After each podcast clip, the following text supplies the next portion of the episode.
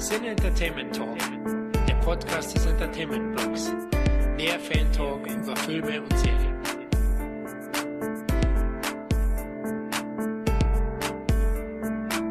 Hallo und herzlich willkommen zu einer weiteren Ausgabe des Cine Entertainment Talk. Hier ist der Florian und mit mir sind der Tom, der Christoph und der Kevin. Ja, nachdem wir in zwei Folgen über underrated Movies geplaudert haben, möchten wir heute zur Abwechslung über unsere liebsten Guilty Pleasure Filme aus der Videotheken Hochzeit plaudern, also den 80er Jahren. Aber bevor wir loslegen, Christoph, du als wandelndes Film- und Porno-Lexikon, was ist eigentlich ein Guilty Pleasure? Ja, da bin ich ganz mit Tom, der gerne hier reingrätschen kann, denn ein Guilty Pleasure ist nicht existent. Entweder ist es irgendwas, was furchtbar ist oder nicht. Guilty Pleasure ist ja in letzter Zeit irgendwie so ein Begriff geworden wie, hey, ich weiß, dass das vielleicht nicht sozialkulturell akzeptabel ist oder von Rotten Tomatoes irgendwie über die 30%-Hürde gekommen ist. Aber hey, scheißegal. Ich tue so, als wüsste ich, dass das Trash ist, aber ich mag es insgeheim schon. Ja, also da sehe ich auch das Problem, dass diese, allein das Guilty in diesem Wort finde ich schon ganz schlimm schlimm, als wenn man sich schuldig fühlen muss, weil man irgendwas gut findet, was ganz viele andere Leute scheiße finden. Wobei die meisten Leute ja sowieso Filme scheiße finden, weil sie nichts mit anfangen können oder weil sie sich vielleicht auch nicht näher mit beschäftigen können oder durch Äußeres, durch Marketing und so fast schon dazu gedrängt werden, oh, der Film ist ja so bekannt als Kacke, oder dann ist er auch Kacke.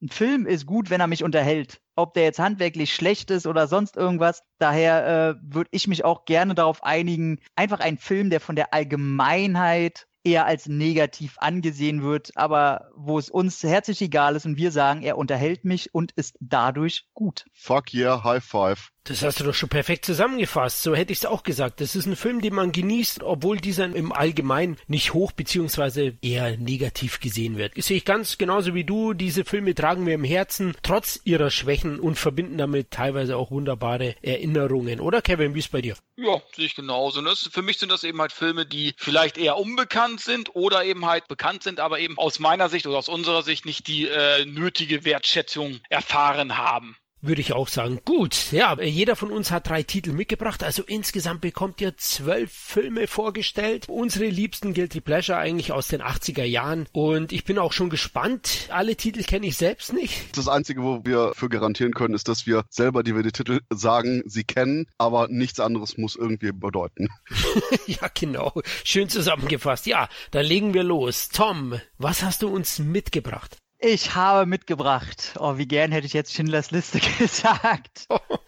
Aber der kommt ja nicht aus den 80ern. Bei mir dreht sich das Ganze um einen Hai. Angefangen die Reihe mit einem Kultfilm, aufgehört mit einem wunderbaren Schundfilm. Und zwar dreht sich alles um Jaws the Revenge. Ja, was soll man sagen? Also ganz ehrlich, der ganze Film, der ist so kaputt. Es ist eine Freude.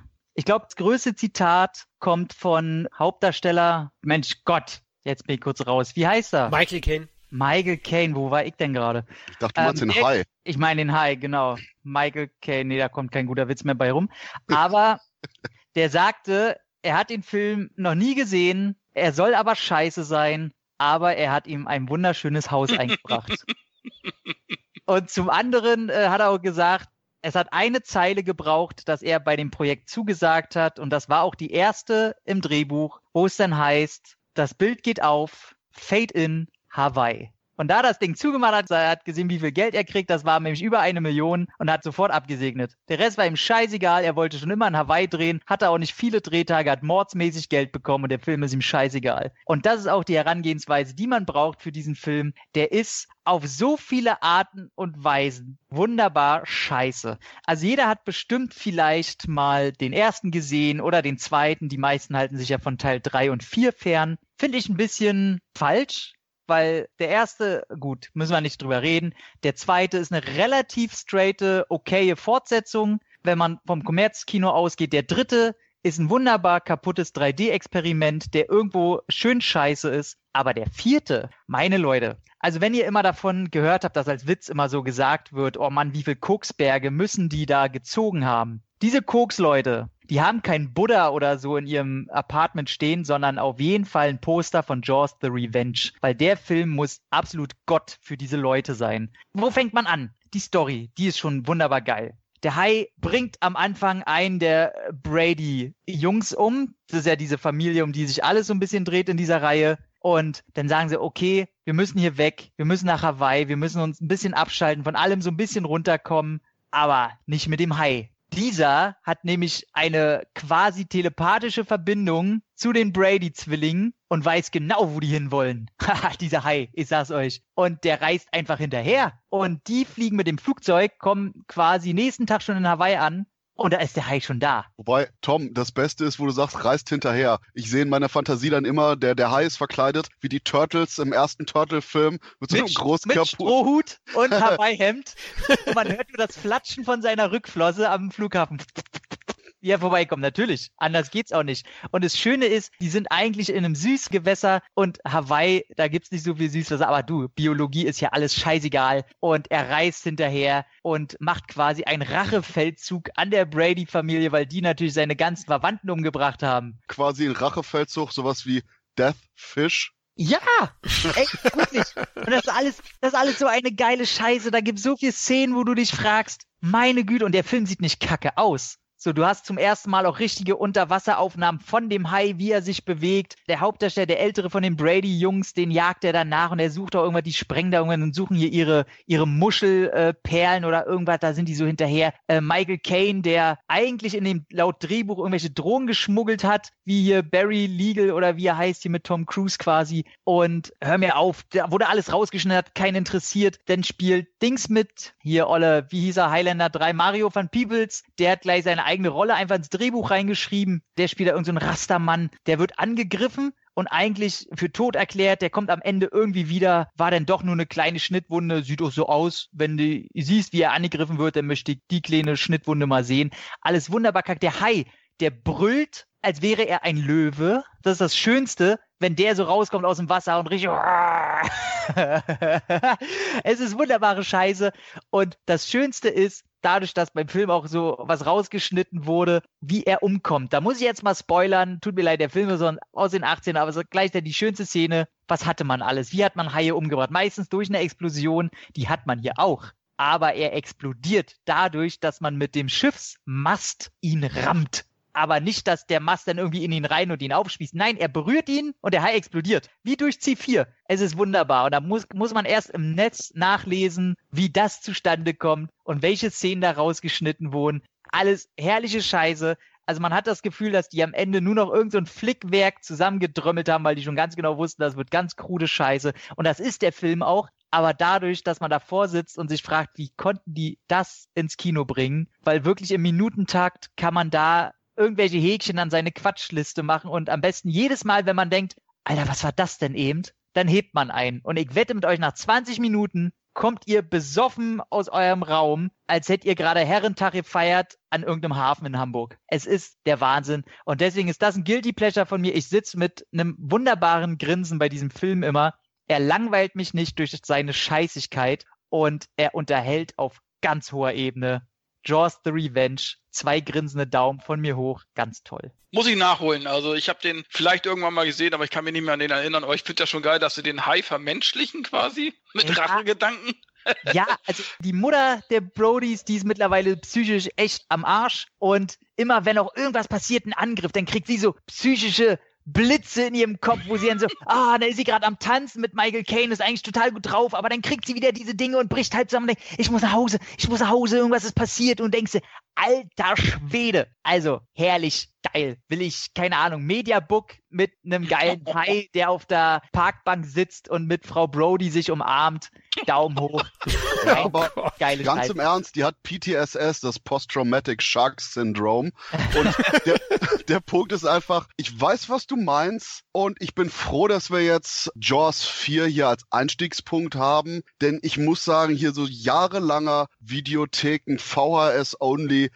Trash-Film, Grabbelkisten-Konsum hat mich dermaßen apathisch gemacht für diese Low-Level-Irrsinns-Sachen. Ich verstehe, was du meinst. Ich mag den Film auch, aber der ist wirklich dieses sehr, sehr easy-going Level 1 Guilty Pleasure, wo man auch sagen kann, da kann man jetzt auch normalos noch dran führen. Deswegen richtig guter Einstiegs-Irrsinnsfilm. Ich muss sagen, wer daran Spaß hat, unbedingt die ganzen Punkte bei IMDb durchlesen. Da kriegt er nochmal einen richtig schönen Nachschlag und danach, ja, wunderbar. Ich dachte, du meinst, der muss auf jeden Fall der Weiße Hai 5 noch gucken, der von Bruno Mattei gedreht wurde, aber da sind wir jetzt in der falschen Richtung. Nee, zurück in die Zukunft. Wie hieß er da? Weiße Hai 87? Definitiv. Aber das ist der Punkt, wo ich nämlich eiskalt zu Toms Hochglanz Guilty Pleasure jetzt mal ganz tief hier in meinen VHS-Sack greife und da nämlich Tough Cop rausziehe. What? Und äh, ich liebe es allein schon, dass der Alternativtitel bzw. der Originaltitel von Tough Cops ist der einzige Titel, der noch besser ist. Tough Cops. Plural, denn äh, Tough Cop ist von Dominic Elmo Smith, den wahrscheinlich niemand kennt, ist nämlich so ein philippinischer Mensch und im Endeffekt, der hat von 87 bis 88 ein paar Filme gedreht, sowas wie Cobra Force 2, Hostage Syndrome und eben den glorreichen Tough Cop. Tough Cop hat die Story, wir haben Tough Cop 1, weiß, wir haben Tough Cop 2, schwarz, wir haben Tough Cop Sprüche und wir haben Action so, als hätten die gesagt, hm, ja, Phantomkommando ist ein guter Anfangspunkt. Aber wie wär's, wenn wir die Action-Level vom Finale konsequent weiter durchziehen und da wir auf den Philippinen sind, ohne Rücksicht auf Explosionen oder Statistenverluste, einfach weiter einen drauflegen. Und das ist bei mir der Punkt, warum ich niemals verstehen werde, warum Tough Corp bis jetzt immer noch nicht irgendwie zumindest auf DVD gelandet ist. Okay, vielleicht, weil das Filmmaster einst auf Butterkeks gedruckt wurde, was die Bildqualität erklären würde. Aber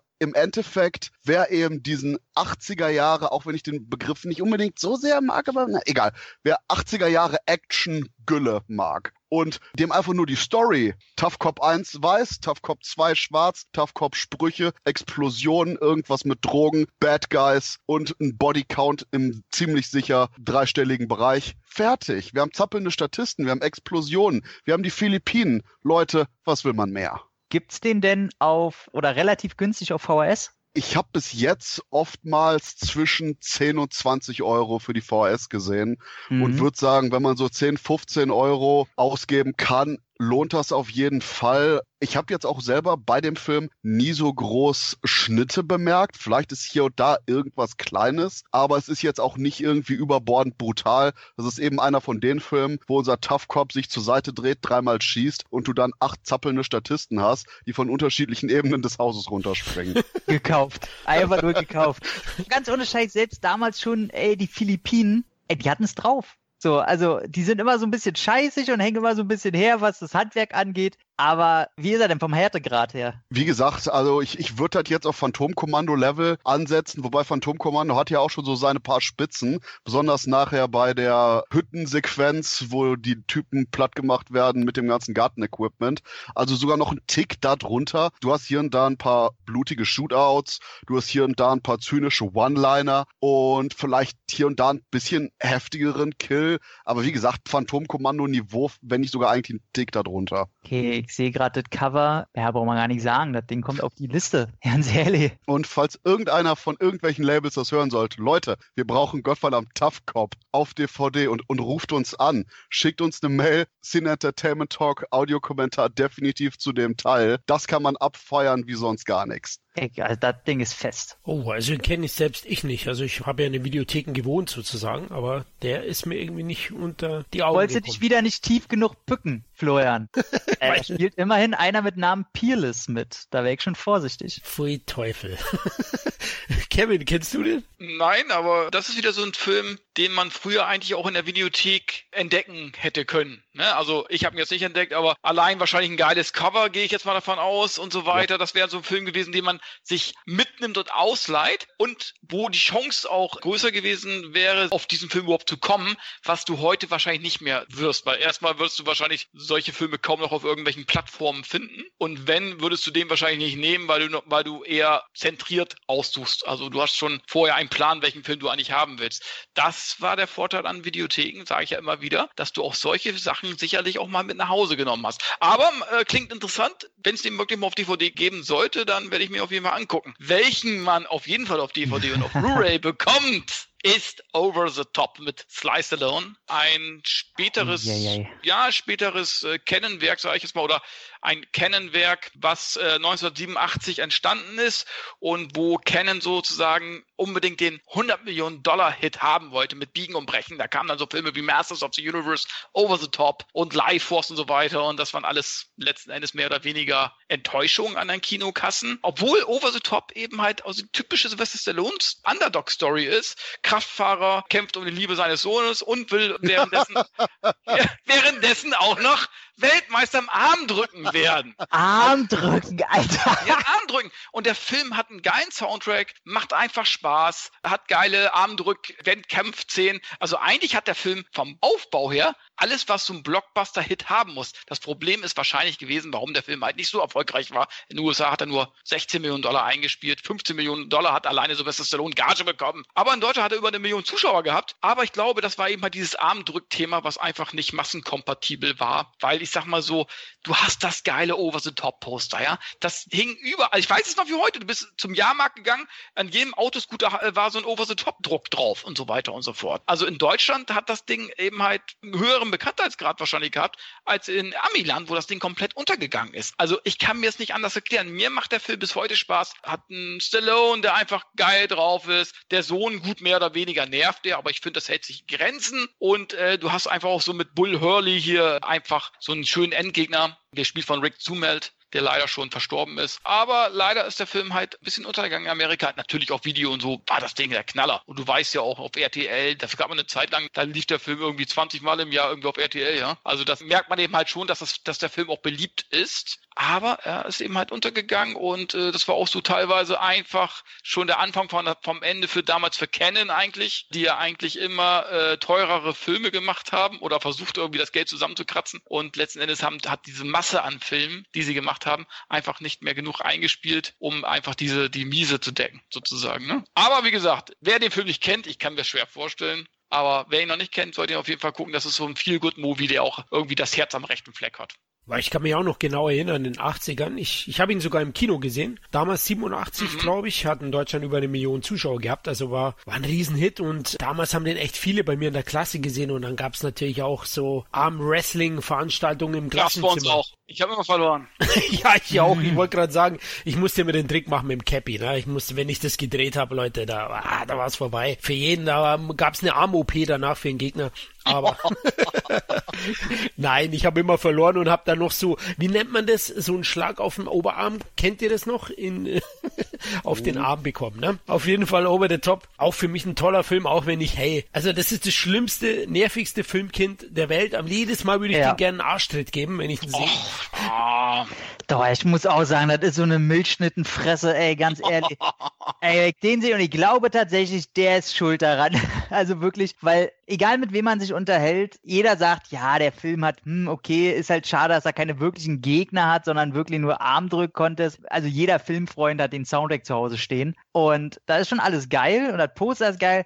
Aber dieses Scheißkind, ganz ehrlich, das hätte ich auf der Autobahn, hätte ich das stehen lassen, das soll heulen, kommt vielleicht irgendein böser Trucker vorbei. Und also ganz ehrlich, da haben sie auf jeden Fall, da konnte irgendjemand das Projekt nicht leiden und hat den da eingestellt. Aber ich glaube tatsächlich auch, dass bei Over the Top irgendwelche Marketingleute oder Leute, die am größeren Hebel sitzen, vielleicht kennen nicht leiden konnte oder so und dem das ein bisschen verbaut hat. Man weiß ja, dass intern da gerne mal ein Ränkespiel herrscht, weil so untergegangen wie der ist und das mit Slice Stallone zu der Zeit, das ist schon komisch. Wobei, das ist der Punkt, wo ich jetzt einfach mal der gemeine Typ hier in der Runde bin und sage, ich mag extrem die Idee von Over the Top und ein paar Szenen, aber mein Gott, der Film ist so arschlahm. Also ich denke jedes Mal, habe ich mehr Geschmack im Penis, als das, was der Film mir serviert. Es ist auch dieses, oh Sohn, ja, wir können uns hier weiter anfreunden und bla und bla. Und ich denke einfach nur, komm, komm zu den anderen Fleischköppen, die ihre komischen Augenverdrehungen machen. Da habe ich die 20 Minuten Guilty Pleasure bei dem Film. Der Soundtrack ist cool, der hat dieses 80s Flair, aber der eigentliche Inhalt ist so Gotts erbärmlich öde, denn nichts hat die Entsprechung von eben den abgefuckten Gegnern mit ihren komischen, Ahnung, als ob die jetzt gerade irgendwelche Elektroden an den Hoden haben oder Ey, die Armdrücken. kommen wirklich alle so aus der Familie vom Ultimate Warrior, ne? Nee, aber wie gesagt, als ob die jetzt Elektroden am Hoden haben oder Armdrücken, die Reaktion im Gesicht ist die gleiche und im Endeffekt so, okay, wie gesagt, mein Problem ist einfach nur jedes Mal, wenn ich den Film auch wieder gesehen habe, ich glaube, ich habe dem jetzt drei Versuche gegeben, ich verstehe den Charme, den der hat, aber insgesamt sind einfach nur zwischen den Highlights, zwischen den Lach-Highlights so viel Leerlauf, dass ich da auch eigentlich selber mit so einem spastischen Gesichtsausdruck wie mit die Armdrücker sehe und einfach nur darauf warte, dass wieder irgendwas passiert. Guck mal, und ihr alle redet irgendwie negativ über das Kind. Das Ganze war anscheinend so fucking boring, dass ich das noch nicht mal mehr in Erinnerung habe. Aber er fährt mit dem Truck cool ins Haus rein. Auch wenn er ein bisschen hätte mehr kaputt gehen können. Aber genau das ist der Punkt. Es ist ganz cool, aber es hätte mehr kaputt gehen können. Also ich habe da keine Längen verspürt. Also der könnte noch länger gehen. Ich finde es, ich habe Gänsehaut, wenn er seine Kühlerfigur poliert und bei der Musik. Also Florian, ich glaube, ich mache dir mal eine Liste von bestimmten Filmen. Kriegst du öfter Gänsehaut, wenn da irgendwas poliert wird. oh, jetzt wird's übel hier. Leute, ich glaube, ich muss meinen Film vorstellen. Wir müssen hier abbrechen. Hey, das, ey, ich möchte bitte, dass das der Titel von unserem Podcast wird. Ich kriege, ich kriege Gänsehaut, wenn der seine Kühlerfigur poliert. ähm, die Fans, die Hörer, die den Film gesehen haben, wissen das. Ne? Er geht ja auch so an. Also herrlich, wie er seinen Wagen herrichtet. der ne? macht da ganz, eine ganz andere Art von Armdrücken danach. Ja, genau. Was meinst du, woher die Oberarme sind, die großen? Ja, genau. Nein, also Over the Top ist, ist natürlich ein komplettes Zeitgeist-Ding auch und lebt halt auch stark von der Musik und von Stallone, der da in seiner Prime ist. Aber ich glaube auch, Toms Vermutung am ersten, das Kind ist schuld, dass er ein Flop wurde oder Warner, die den ja vertrieben haben in den USA für Canon. Ah, ich bin mir da nicht sicher, ob sie da nicht Canon einen reingewirkt haben. Ne? Also Das ist der Punkt, wo ich einfach nur sagen will, Over the Top ist wahrscheinlich der Canon-filmigste Canon-Film Ja. aller Zeiten, denn wir haben ein Thema, was keiner sonst irgendwie mit der Kneifzange anfassen würde. Wir haben hier 80s Action Stars, wir haben hier 80s Cheese ohne alles und das Ganze ist so in einer überzeichneten Realität, die auch nur in den 80ern entstehen konnte und scheinbar wirklich von Canon für Canon inszeniert und alle, die sonst noch Spaß haben, sind aber herzlich eingeladen, das mit abzufeiern. Gibt's da eigentlich, gibt auch von jedem berühmten Film eine Porno-Variante? Ich bin ja großer Fan von, kann ich ja mal ganz ehrlich sagen. Aber äh, gibt's den von Over the Top? Ich meine, Over the Cock, ich meine, naheliegender geht's ja nicht. Weiß da einer was von? Bin ich gerade sehr interessiert dran. Ich kenne nur die Speckmösen. Ja, Kevin kennt ja nur die Speckmösen. Aber die gibt's bei Over the Top am Ende ja auch, ey. Die sehen auch alle so aus. Okay, ich sage jetzt eiskalt, wir machen jetzt mit Florian weiter, aber währenddessen werde ich live im Hintergrund nach dem Over-the-Top-Porno suchen. Ich finde sehr, ansonsten Fans bitte schreiben, ich bin sehr interessiert. Oh Ich will die Special Edition mit Kühlerfigur. Ja, vielleicht packen sie es ja im demnächstigen Mediabook mit rein. Ey, ich würde es mir sofort kaufen. FSK 18, das ist Mediabook, ja. Okay. Ja, gut. Wir waren gerade bei überzeichnet abgedreht und 80er Jahre und da passt mein Film, mein erster, den ich heute vorstelle, auch perfekt rein, nämlich Der Tanz des Drachen. Im Englisch-Original The Last Dragon und sowas kann echt nur in den 80ern entstehen. Also, das ist eine unglaublich wilde Mischung aus Blaxploitation-Film, Kung-Fu-Film und Musikvideo, ja. Also, sozusagen die Serie Kung-Fu in Harlem und äh, sowas hat natürlich nur Geldgeber zu der Zeit gefunden, weil äh, es gab natürlich so einen Kampfsport-Hype Mitte der 80er Jahre durch Karate Kid und American Fighter und die Ninja-Filme von der Canon-Schmiede und da hat sich Motown, das Music-Label, gedacht, ja, wir haben ja schon ein paar Filme produziert, zum Beispiel auch The Wiz, von dem übrigens demnächst eine Edition rauskommt, wo ein Audiokommentar von uns enthalten ist. Wir produzieren eben jetzt auch so einen Film mit Kampfsportelementen. Am Ende geht es hier eben um Leroy auf der Suche nach Erleuchtung und Komplettierung seines Trainings, ne? Also klingt doch nach der Kung Fu Serie. Übrigens, Leroy hat einen Spitznamen, weil er ist ein Riesenfan von Bruce Lee. Er heißt Bruce Leroy und ist ein Afroamerikaner, ne? Er spielt in Harlem und eben diese Exploitation-Anleihen da. Und es kommt immer wieder zu kleinen Auseinandersetzungen. Die Kämpfe sind da gut choreografiert. Er läuft natürlich auch rum, unser afroamerikanischer Protagonist, wie eigentlich ein Asiate. Also ähm, er hat dann ein, diese asiatischen Reishüte auf, wie auch immer die heißen wollen. Jetzt müssen wir aufpassen, politisch korrekt. die heißen Ching Chong Head.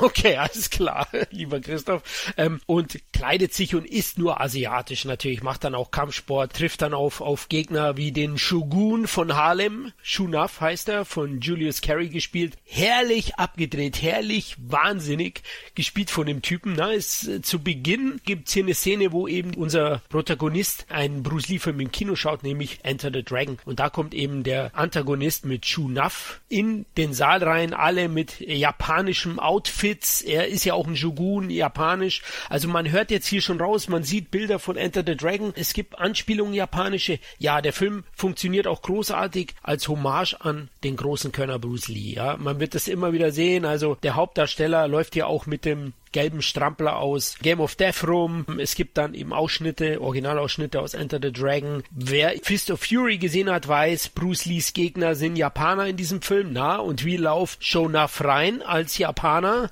Also es sind alles herrliche Verweise, wenn man Bruce Lee auch kennt. Und der Film macht unglaublich Spaß, ist, ist sehr charmant, auch wenn die Darsteller natürlich naiv spielen, stellenweise sind ja auch manche nicht sehr erfahren. Der Hauptdarsteller Tai Mark kennt heute kein Mensch mehr. War, glaube ich, seine erste große Rolle. Also man merkt es auch ein bisschen, dass er dann noch ein bisschen unbedarft spielt. Dann gibt es natürlich auch so Bösewichte wie diesen Shonaf, dieser Julius Carey, der stark zum Overacting neigt, aber es passt halt auch so herrlich da rein in dieses abgefahrene Ding. Hat eine coole Mucke, einen grellen 80s-Style, inhaltlich, wie erwähnt, unglaublich wilde Mixtur. Das muss man gesehen haben, Leute. Nur, Christoph, mit dem Schauen ist schwer in Deutschland. Ich weiß, und es gibt jetzt auch keine deutsche Fassung, die wir hier irgendwie empfehlen können. Aber ich habe da was Leuten hören, dass sich das möglicherweise ändern könnte.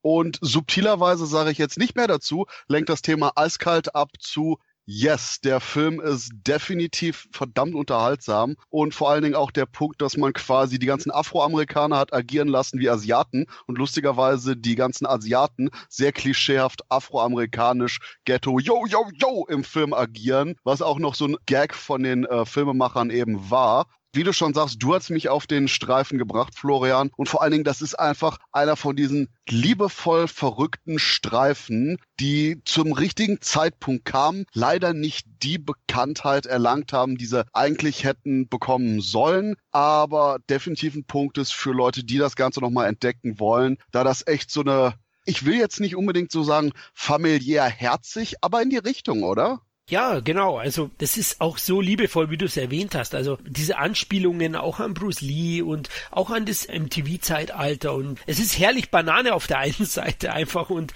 macht einfach Spaß. Es ist eine tolle, ausgelassene Wundertüte. Lasst euch darauf ein, der Film hatte 10 Millionen Dollar gekostet, hat in den USA 25,7 eingespielt. Das war kein Flop. Ne? Und auch in Deutschland bin ich überrascht, dass so ein Film 244.000 Zuschauer ins Kino lockt 1985 hat mich ehrlich gesagt überrascht und den Score hatte ich ja auch schon erwähnt, den finde ich klasse und einen Song hat es mir besonders angetan, wenn der im Radio läuft, schunkle ich heute noch über die Straßen, nämlich Rhythm of the Night von The Barge, der war in den Billboard Charts äh, ganz groß damals, der lief im Radio rauf und runter und wenn ihr so, so Sender habt, die wo noch so ältere Classics spielen, da werdet ihr den mal hören. Warte, das ist ja aber nicht Dingens, oder? This is the Rhythm of the Night. Nein, das ist nicht nicht das. Das ist das aus den Schade. 90ern. Ne? Das hat mehr so karibische Klänge etwas. Ne? Es wird ein okay. bisschen anders gespielt. Interessant fand ich noch, Ty Mark war gar nicht die Erstwahl, sondern Billy Blanks sollte den eigentlich uh. spielen. Oh. Ja, der wäre wahrscheinlich, also ich sage jetzt mal von der Akrobatik, von der Technik, von der Kampfkraft sicher die bessere Wahl gewesen, aber der Regisseur hat sich am Ende auch für Ty Mark dann doch noch entschieden, weil der unschuldiger wirkt, naiver und das ist auch so. Und das passt mhm. dann wahrscheinlich auch besser in die Rolle. Hey, wer Billy Blanks kennt, ich denke, der hat als Zwölfjähriger schon wie ein Killer ausgesehen gesehen ist. Also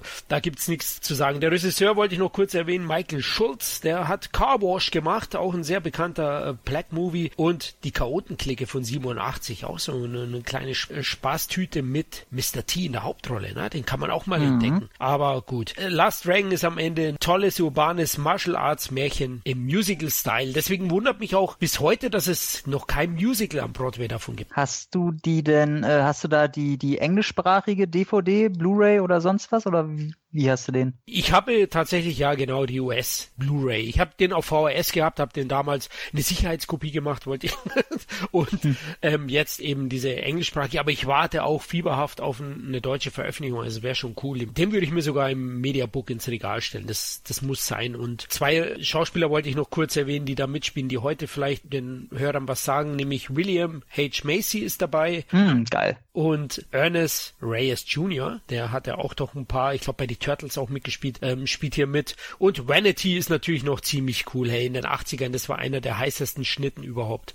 Oh ja, das ist der Punkt, wo ich einfach noch mal eben eine Anekdote reinhau. Denn bei der Retromania in Löhne, bei diesem coolen Event vom Film Retro Shop, die hatten so einen riesigen Stapel von Playboys. Ich so, ah, ich guck mal durch die Fangorias. Und dachte dann so, Moment. Okay, ich bin jetzt nicht mehr ganz sicher, aber ich glaube, es war die deutsche April 88 Ausgabe vom Playboy, wo Vanity drin war. Und ich so, fuck yeah, boy. Geh durch den gesamten Stapel und sehe so, Dezember 87, Januar 88, Februar 88, März 88, so yes, yes, yes, Mai 88, fuck you. Ja. Und das ist die einzige Ausgabe, die in dem chronologisch irgendwie zwei Jahre existierenden Stapel nicht drin war und zugegeben, ich kann verstehen, wieso. Und oh mein Gott, ich hätte unbedingt Tanya's Island auch heute vorstellen müssen. Aber okay, das ist, wie gesagt, Vanity. Holy shit, fuck yeah. Ich weiß nicht, wohin das führt, deswegen bitte schnell jemand anders Themenwechsel machen. Last Dragon, den, ich habe den ja noch nicht gesehen und bin auf den ziemlich geil. Das hört sich für mich an, als wäre das so ein Black Dynamite mit Musikeinlagen. Ja, in der Richtung. Komischerweise habe ich auch noch nie von dem gehört, aber der kommt auf jeden Fall äh, Blu-ray. Wie ich von dir gehört habe, ist die dann Region Free oder was? Ja. Ja, perfekt. Aber wenn wir Christoph glauben dürfen, er hat es ja leicht nur angedeutet, wie so ein Furz im Wind, da kommt was. aber, aber, nee, aber wie gesagt, es gibt noch nichts Finales, aber ich habe zumindest gehört, dass sich da manche Rädchen anscheinend in Bewegung setzen, könnten, um es ganz subtil zu formulieren. Halt, hört man leider ja immer so bei so vielen Filmen, dann dauert es halt doch noch ewig. Von daher äh, glaube ich, die 13 Euro, die packe ich mir dann mal zur Seite, weil das sieht tatsächlich sehr geil aus und wenn ich höre die ganzen Anspielungen und so weiter, geil, einfach geil. Interessant ist auch, er geht so ein bisschen in die Richtung wie Big Trouble in Little China, der ein Jahr vorher lief, ne? Nur natürlich halt eben mit den Black Exploitation und Musikeinlagen, aber der atmet auch so ein bisschen diesen Geist. Also interessant sind die ein Jahr hintereinander gekommen, also. Der kam doch auch nach Break-In und so, ne? Ja, ja, genau. 84 war Breaking. Ja, genau. Der kam ein Jahr danach, ja. Okay. Genau, also aus der Zeit. Also unbedingt anschauen. Ich kann ihn nur empfehlen. Das ist ein echter Trip, den ihr nicht mehr vergessen werdet. So, dann würde ich sagen, kommt ja schon mein nächster dran. Und zu einer Comic-Verfilmung, die damals äh, noch weitaus weniger auf den Leinwänden erschienen sind und zu einem Film, der so zu meiner Kindheit gehört und an dem so viel dran und drin ist, dass ich ihn einfach lieben muss. Produziert von George Lucas, der durch den Flop sehr große Probleme hatte, die ganzen Gelder für seine Skywalker Ranch aufzubringen, so dass Steve Jobs ihm da geholfen hat. Steve Jobs hat ja bekanntermaßen dann auch Pixar hat damit aufgekauft, ne? Ja. Ja. Und wir reden von, die meisten kennen ihn wahrscheinlich eher aus Guardians of the Galaxy in der After Credit Scene, Howard die Ente oder natürlich Howard the Duck. Ganz ehrlich, Leute, wie geil ist dieser Film? Ey, die Kamera geht am Anfang mit einem äh, One-Shot rum und zeigt das Apartment von Howard der Ente, der auf seinem Entenplaneten lebt. Die ganzen Enten leben quasi wie Menschen, nur dass sie alles Enten sind. Man sieht ein Plakat von Indiana Jones als Ente. Damit hatte mich der damals schon und ist auch aus meinem Geburtsjahr. Vielleicht ist da noch die schöne Verbindung. Und ich muss mal sagen, hat den hübschesten Menschen der Welt als weibliche Hauptdarstellerin Lea Thompson. Ganz ehrlich, Leute, Kennt ihr das, wenn eine so hübsch ist, dass man zu der nicht mal wichsen kann? Ganz Nein. Ehrlich. Ja, das ist so eine, so, so, eine, so eine, die sieht gut aus, aber da, ja, da hat man einfach ein schlechtes Gewissen. Die ist einfach zu nett dass man darauf äh, irgendwie äh, was schlotzen kann. Aber auf, auf jeden Fall, die ist einfach zu süß. Ich heb die auf so ein Portal, diese Frau. Ich glaube, mein Karma zerstört wird, wenn ich da, ich sag mal, der Suppe freien Lauf lasse. Ganz ehrlich. Und dennoch noch in dem Film, in dem sie bereitwillig halbnackt und ihren, ihren wunderschönen Hintern ein bisschen in der Kamera rumregelt und kein Problem damit hätte, einen gewissen Koitus mit einer verdammten Ente zu haben. Das heißt, die ist auch noch ziemlich wirr im Kopf, was ihr sexuelles Gewissen angeht, was es nur noch heißer macht. Somit, Ich dachte, jetzt kommt so eine Ansage wie, und wenn die Ente bei der Chancen hat, dann ich auch. ja, das sowieso.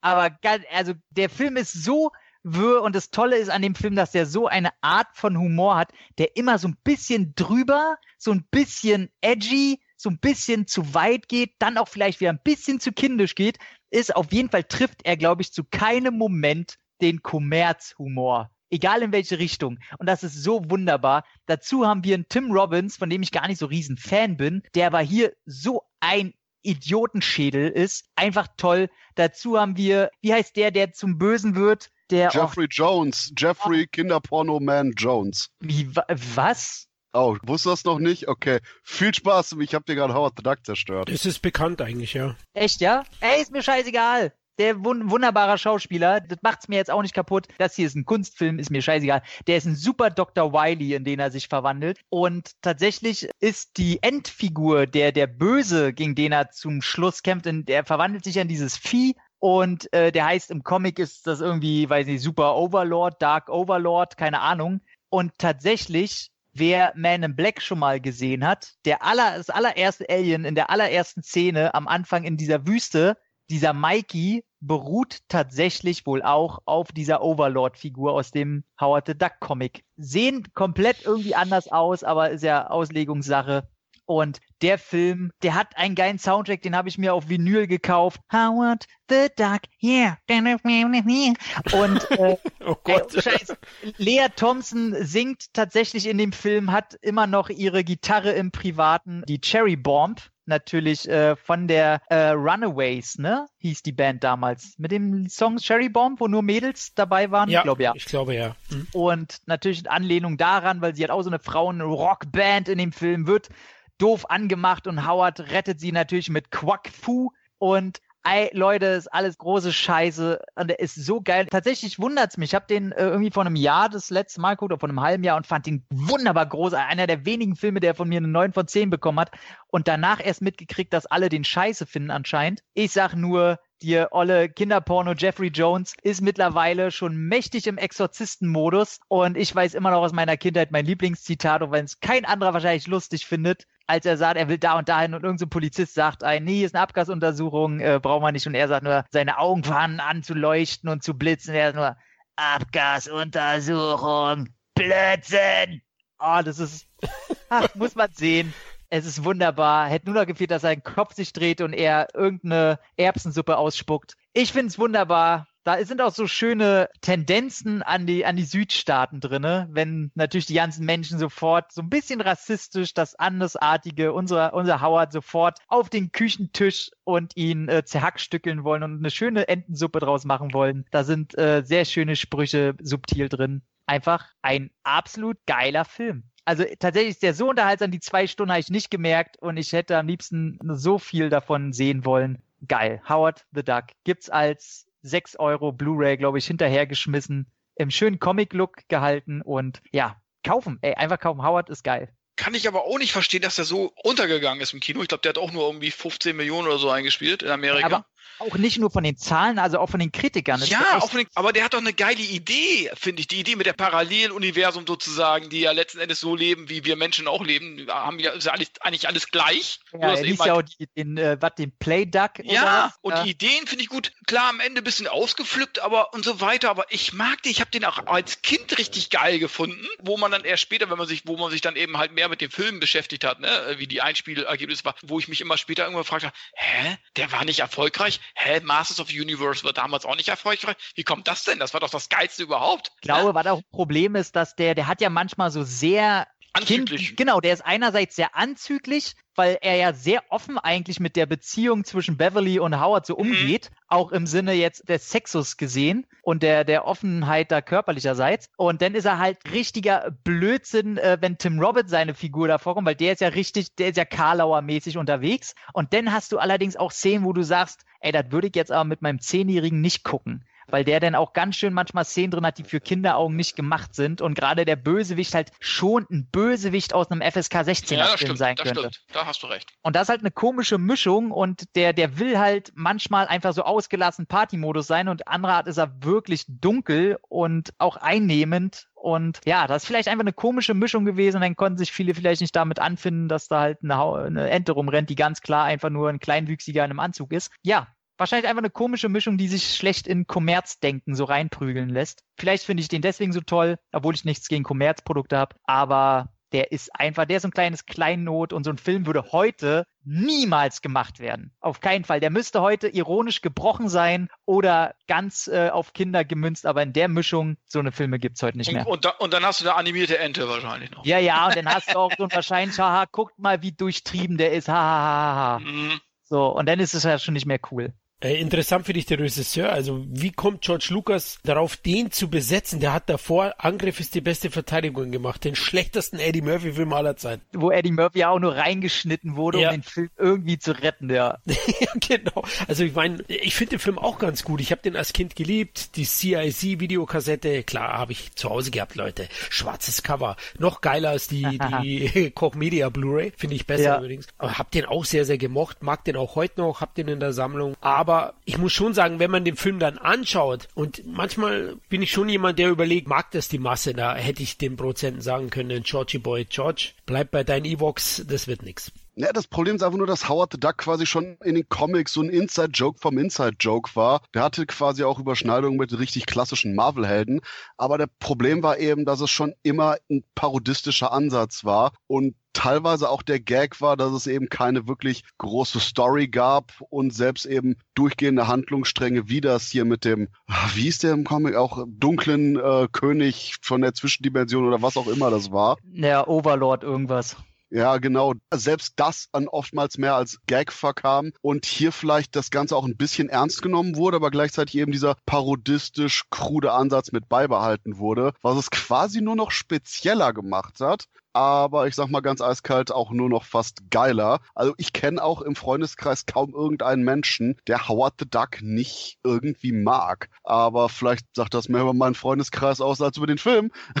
Der Punkt ist schlicht und ergreifend, dass eben durch die ausgefallenen Ideen, durch die überraschend, ich meine, die Stop-Motion-Effekte im Finale, heilige Scheiße, wahrscheinlich die besten Stop-Motion-Effekte, die man irgendwie zu sehen bekommt. Mhm. Und generell auch eben hier äh, Leah Thompson, eine der heißesten Frauen der 80er Jahre. Und quasi auch die ganze krude Mischung, spätestens ab dem Moment, wo Leah Thompson kurz davor war, Howard the Duck zu knallen, ist wahrscheinlich bei jedem US-Kritiker einfach nur die Hutschnur explodiert. Und ja, keine Ahnung, guckt Howard the Duck, der Film ist saugeil. Yeah.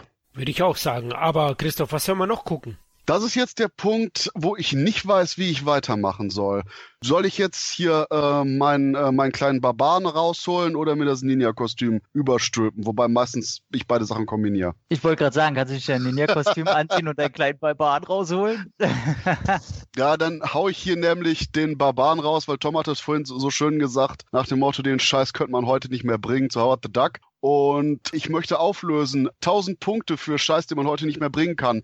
Ding, ding, ding, Deathstalker, aka Yeah. Der Todesjäger. Meiner Meinung nach einer der drei besten 80s Barbarenstreifen überhaupt. Denn quasi wir haben Conan, der erstklassiges Skript hat. Wir haben super Darsteller, absolut perfekter Film. Dann haben wir irgendwie dazwischen so Sachen wie keine Ahnung, Talon, Kampf gegen das Imperium oder auch eben die ganzen B-Sachen wie Conan 2 oder ähnliches, die auch immer noch Mainstream sind, aber schon so ein bisschen kruder, ohne jetzt wirklich expliziter zu sein. Und dann haben wir eben die dritte Kategorie, die von Deathstalker, dem Todesjäger, angeführt wird, der nämlich einfach nur sagt, hey Leute, wisst ihr was? Barbaren, wie war das nochmal? Wir hatten noch immer Sex und Gewalt. Und oh mein Gott, Deathstalker, die beste Beschreibung des Films ist die allererste Szene. Und ich liebe es immer, wenn Filme Ja. quasi direkt mit der Tür ins Haus fallen, sagen so, hey Buddy, das ist unsere erste Szene. Das ist genau das, was du erwarten kannst. Entweder du hast Spaß daran oder du hast jetzt noch die Chance zu gehen. Du hast nämlich quasi so eine typische Barbarenhorde voller Arschlöcher, die eine Frau verfolgt, um die zu vergewaltigen. Irgendwie so Zwerge, ne? Arschlöcher. Und der Punkt, okay, das hört sich jetzt falsch an. Zwerge, Arschlöcher.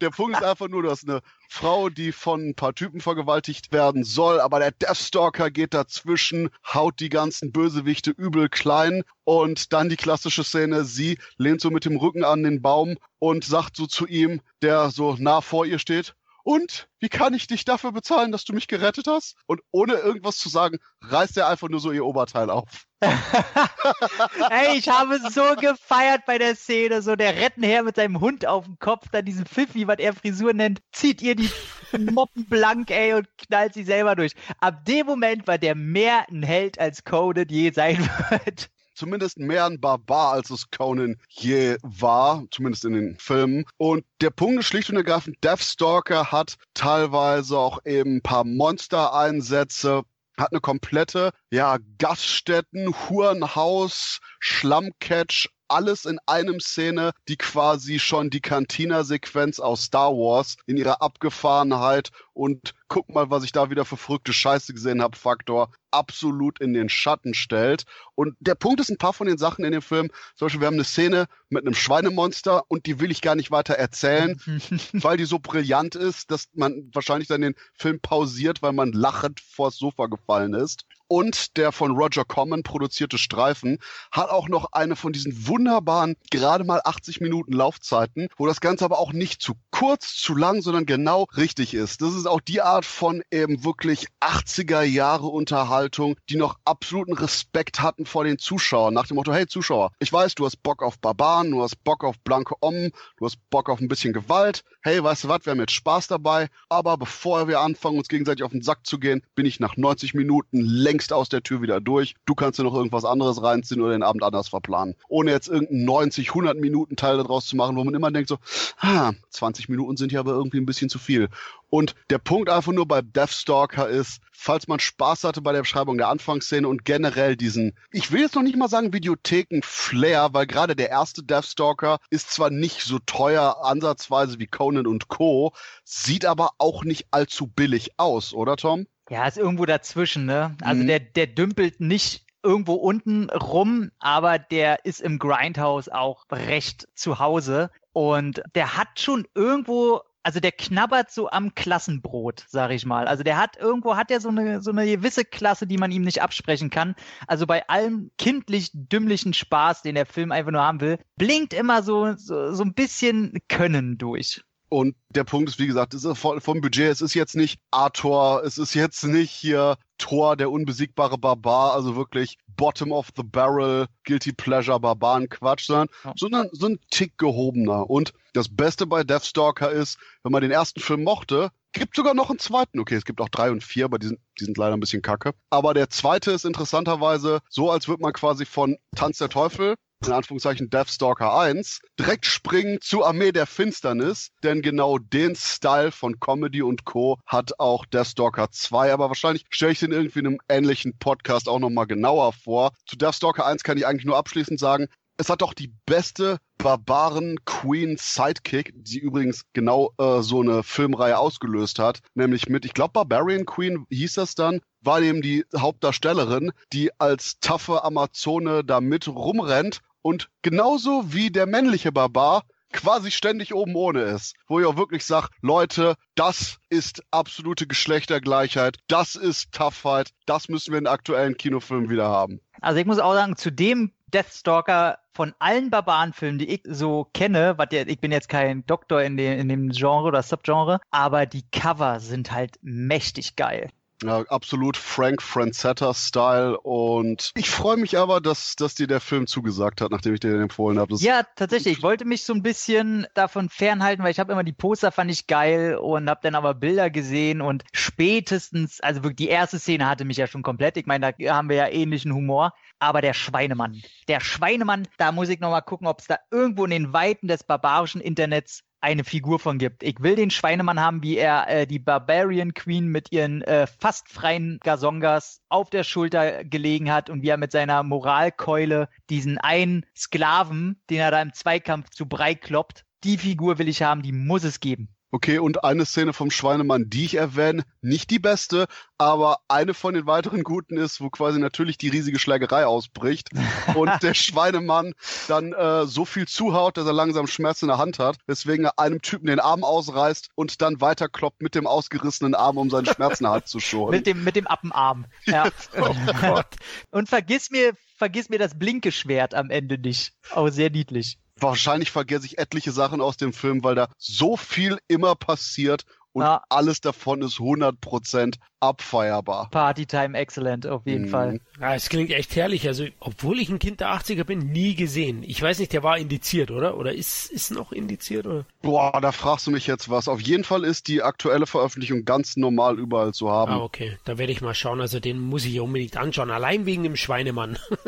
Kevin, kennst du den? Nee, leider kenne ich ihn nicht. Es kann sein, dass ich das damals auf Videokassette hatte, aber nicht auf Original, also quasi auf Sicherheitskopie. Äh, aber dann muss das wirklich schon 30 Jahre her sein oder so. Also das mit dem Schweinemann kommt mir wirklich bekannt vor irgendwie, weil es gab ja damals wirklich so eine Vielzahl derartiger Filme auch. Aber macht auf jeden Fall Lust auf mehr. Also ich hätte jetzt Bock auf den. Gibt's den dann zu kaufen? Den gibt Ja. es zu kaufen und äh, Tom, war der nicht irgendwie sogar bei Amazon Prime? Ja, also da hatte ich ihn geguckt. Ich weiß nicht, äh, den zweiten Teil haben sie jetzt bei Prime reingekriegt. Ich weiß nicht, ob der erste jetzt immer noch da ist, aber bestimmt, die behalten diese, ich sag's jetzt mal, bei Amazon Prime unter Trash gelegene Filme ziemlich lange, also richtig über ein Jahr lang und so weiter. Also da guck mal rein, da dürftest eigentlich eins, Minimum zwei finden. Ach, Prime. Achso, das ist natürlich cool. Ja, da werde ich dann natürlich als erstes mal gucken. Ansonsten Gute ist auch das Mediabook, diese Vanilla Mediabooks, wo halt nur der Film quasi drauf ist, das kriegt man auch relativ äh, günstig für knapp über einen Zehner. Ja, es klingt ja gut. Kevin, was hast du noch mitgebracht? Ja, ich habe da etwas seichteres, also kein Schweinemann, aber mindestens, äh, also viel schlagfertiger sozusagen. Also er schlägt auf äh, Schweinehälften wahrscheinlich Dollar drauf als Rocky Boy Boar. Wir sprechen hier von dem bärtigen Chuck Norris der damals schon, also äh, Anfang der 80er schon sehr viel Erfolg hatte mit recht günstig produzierten Filmen, hat der äh, teilweise mit American Cinema, hat er zum Beispiel drei Filme gemacht, über 100 Millionen Dollar eingespielt, weltweit. Und ja, und dann kam dann irgendwann der Film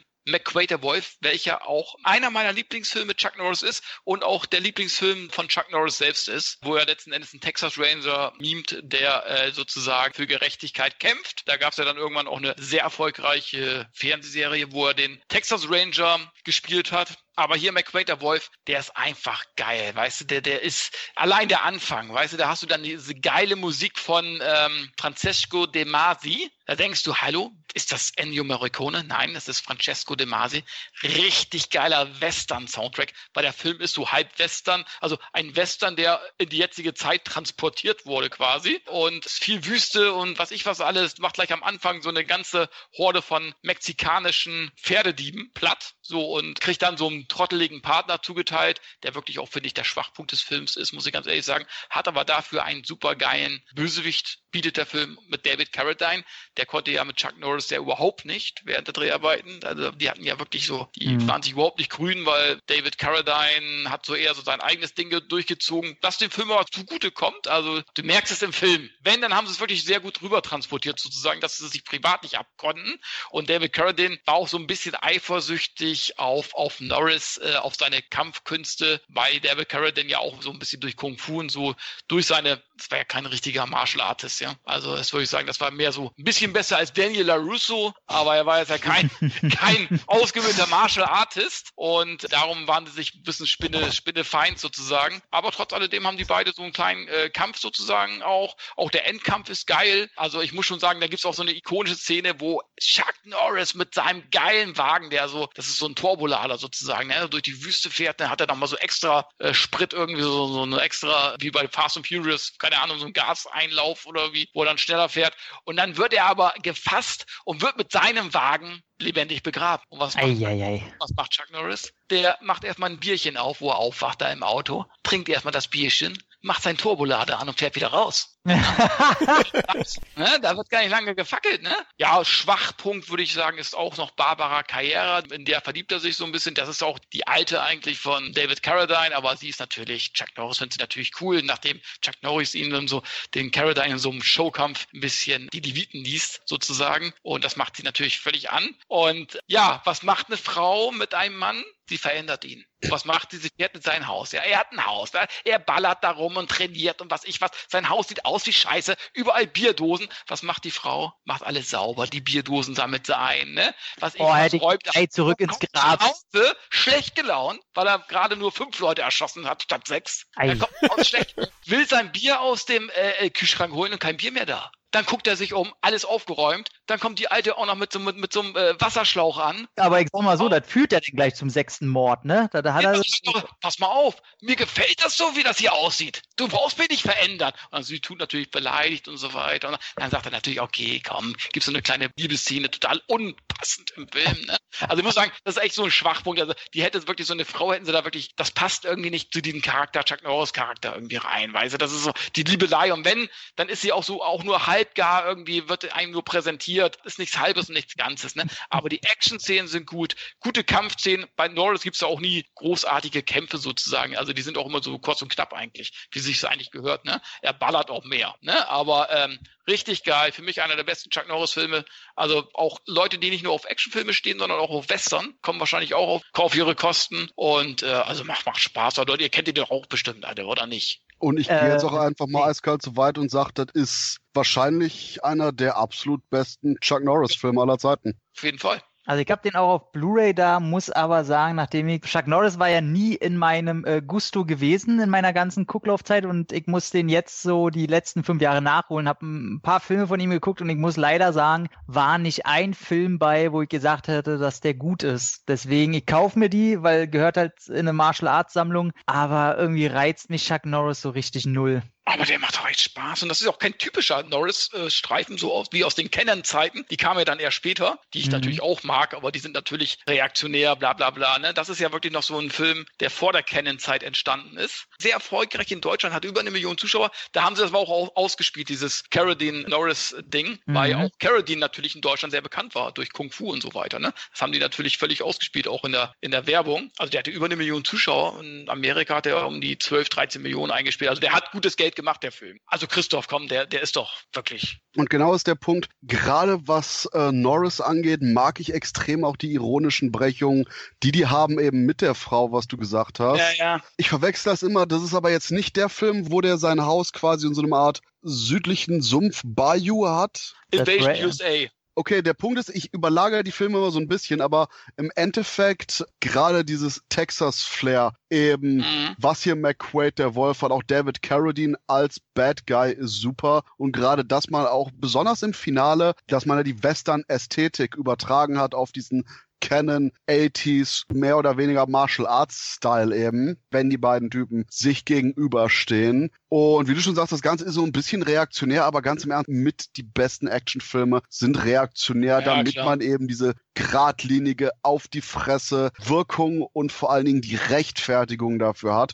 Und das äh, sowohl eben bei jetzt Invasion USA als auch eben hier bei McQuaid, der Wolf, funktioniert wunderbar, weil eben hier David Carradine auch so ein Drecksack ist. Ah, der ist gut. Der ist einfach gut. Und spätestens bei dem Moment, den hättest du ihn nicht erwähnt, hätte ich den auf jeden Fall erwähnt, wo der quasi mit seinem Auto eben begraben wird und dann einfach da rausfährt, wo ich dachte, ah, okay, wunderbar. Das ist die Art von Film und ganz im Ernst, die Art von Film muss man einfach lieb haben. Und du musst aber bedenken, es gibt ja noch nicht mal ein Happy End so gesehen. Also seine Tochter wird ja noch gekidnappt sozusagen, der muss seine Tochter rausholen. Und Barbara Karriere, und da macht sie es wieder gut als Hausfrau, als Anständige.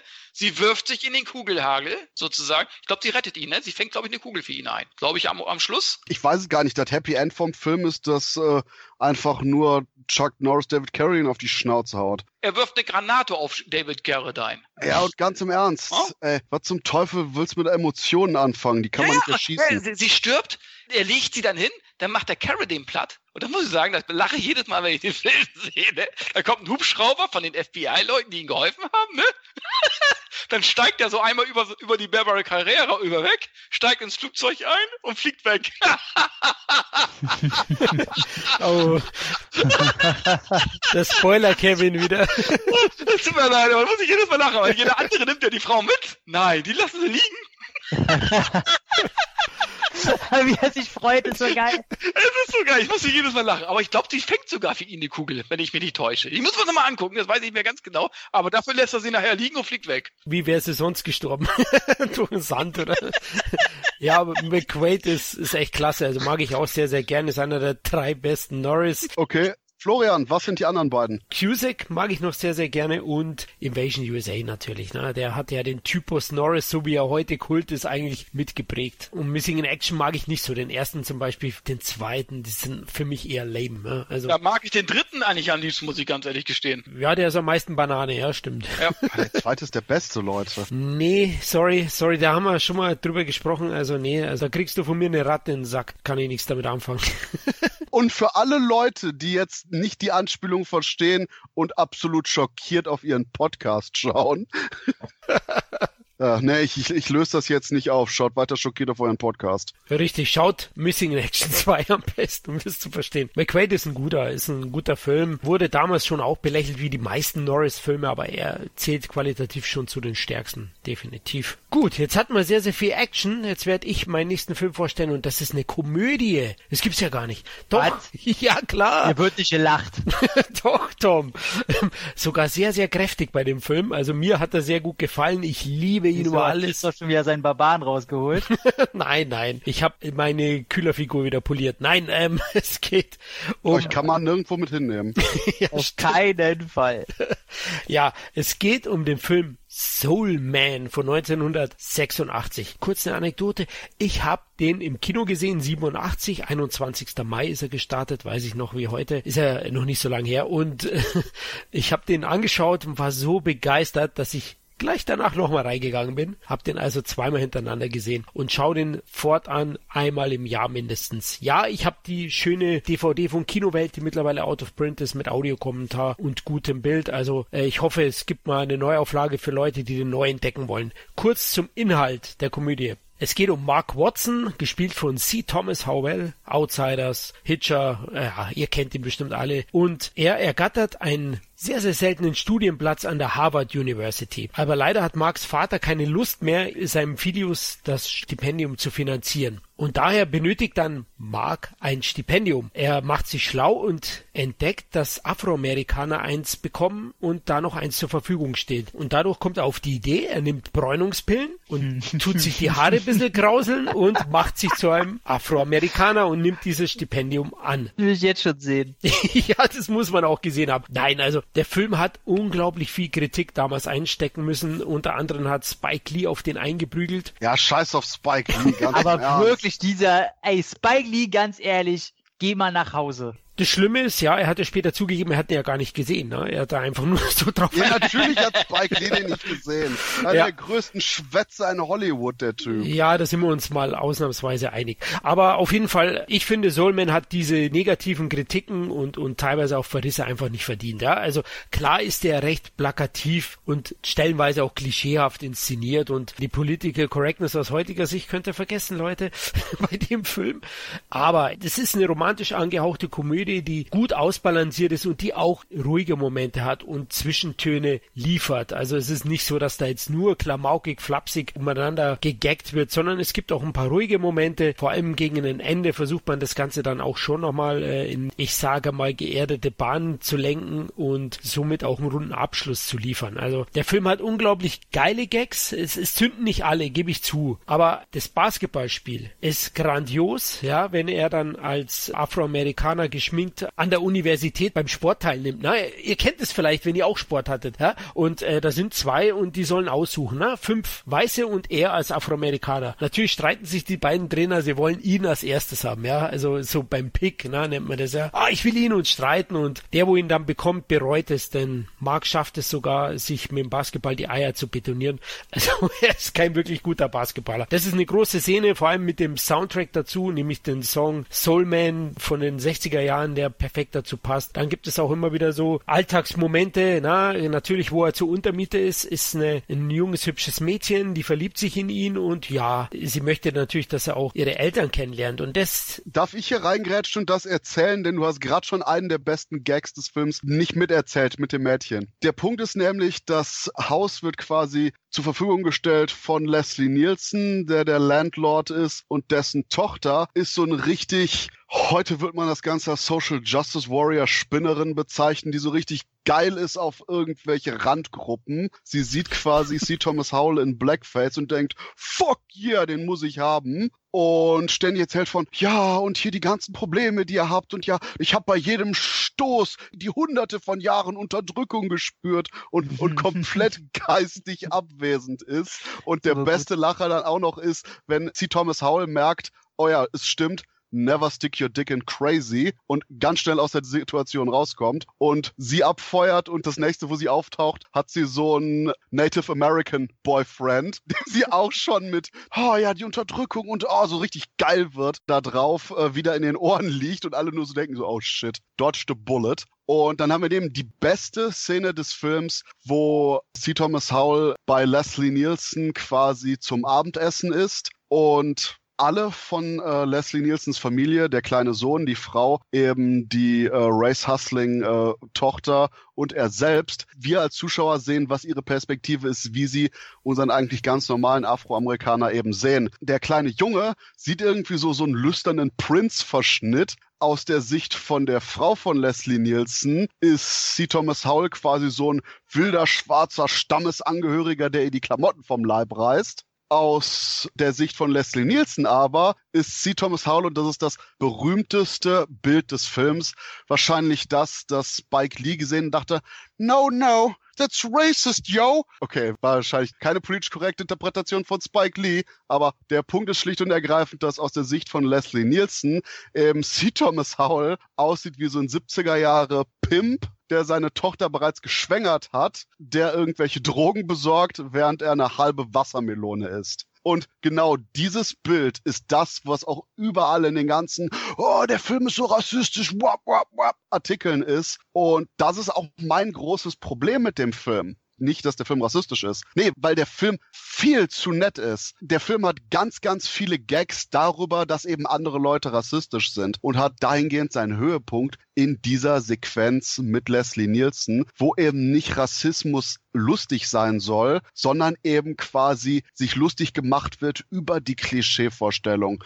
Ob das jetzt eben hier die Tochter ist, die geil ist auf irgendwelche unterdrückten Leute und bla oder eben halt Leslie Nielsen, der in diesem ganz normalen Typen einfach nur irgend so ein furchtbares Zuhälterklischee sieht. Und ganz, ganz viele Gags des Films sind eben darüber, dass die sich über Rassismus als solches lustig machen. Und das ist wunderbar, das ist gut. Über Rassismus sollte man sich lustig machen, beziehungsweise über rassistische Leute sollte man sich lustig machen. Dann ist allerdings das Problem, dass genau ab der zweiten Hälfte, wie Florian das schon sagte, der Film ganz extrem trotzdem Angst vor seinem eigenen Schatten, denn der ist ja schwarz, kriegt. Denn schlicht und ergreifend dann diese extreme, oh nein, wir müssen hier das sagen, wir müssen die Probleme aufarbeiten, bla, anstatt man eben das Konzept weiter durchzieht, sich über die Rassisten lustig zu machen mit der Situation. Es, es gibt eine wunderbare Sache mit äh, James Earl Jones, der der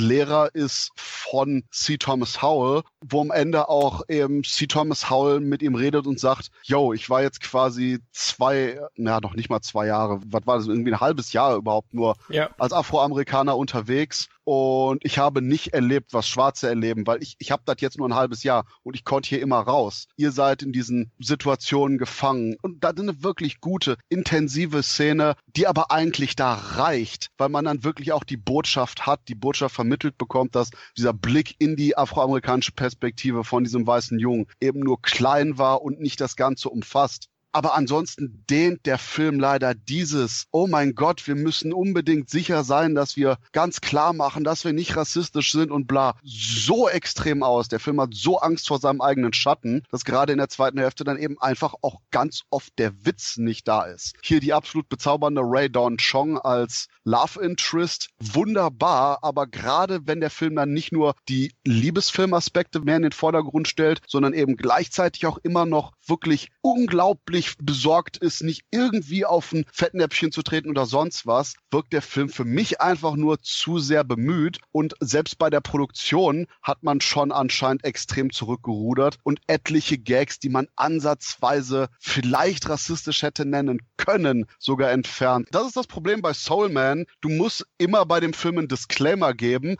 aber eben nicht den, den man eigentlich meint, weil einfach nur es ist ein cooler Film und ich gebe es auch sofort zu Florian zurück. Das Problem ist einfach nur, dass das, was an dem Film cool ist, leider der Film teilweise viel zu sehr Angst vor sich selber hat. Und wenn man wirklich drauf guckt, der nicht einmal ein Hundertstel irgendwie den rassistischen Aspekte hat, die ihm manche Leute unterstellen, wie zum Beispiel Spike Lee. Ja, das ist das Traurige. Also das hast du schön erwähnt, auch wenn ich es ein bisschen anders gemeint habe. Mir haben diese ruhigen Momente durchaus auch gefallen, weil die Liebesgeschichte zwischen den beiden ja dann auch den Bogen spannt und ähm, eben auch nochmal dieser schöne, sehr, sehr gute Dialog zwischen James Earl Jones und ihm stattfindet. Du hast natürlich recht, den Drive verliert er vielleicht etwas im letzten Drittel vor allem, aber hey, der macht einfach Spaß. Es ist ein Feel-Good-Movie. Das Timing der meisten Gags ist gelungen. Die besten Jokes haben wir jetzt eigentlich schon fast erwähnt, aber es ist natürlich auch toll, wenn sein Kumpel, nachdem er ihn als Schwarzen gesehen hat, ihm fragt, denkst du, wir werden Probleme haben. Dann sagt er, hey Mann, das sind die 80er. Das ist das Bill Cosby-Jahrzehnt. Amerika liebt die schwarzen Mitmenschen. Echt ein toller Film. Also aus meiner Sicht, ich liebe den halt auch, habe natürlich auch diese nostalgische Verbindung.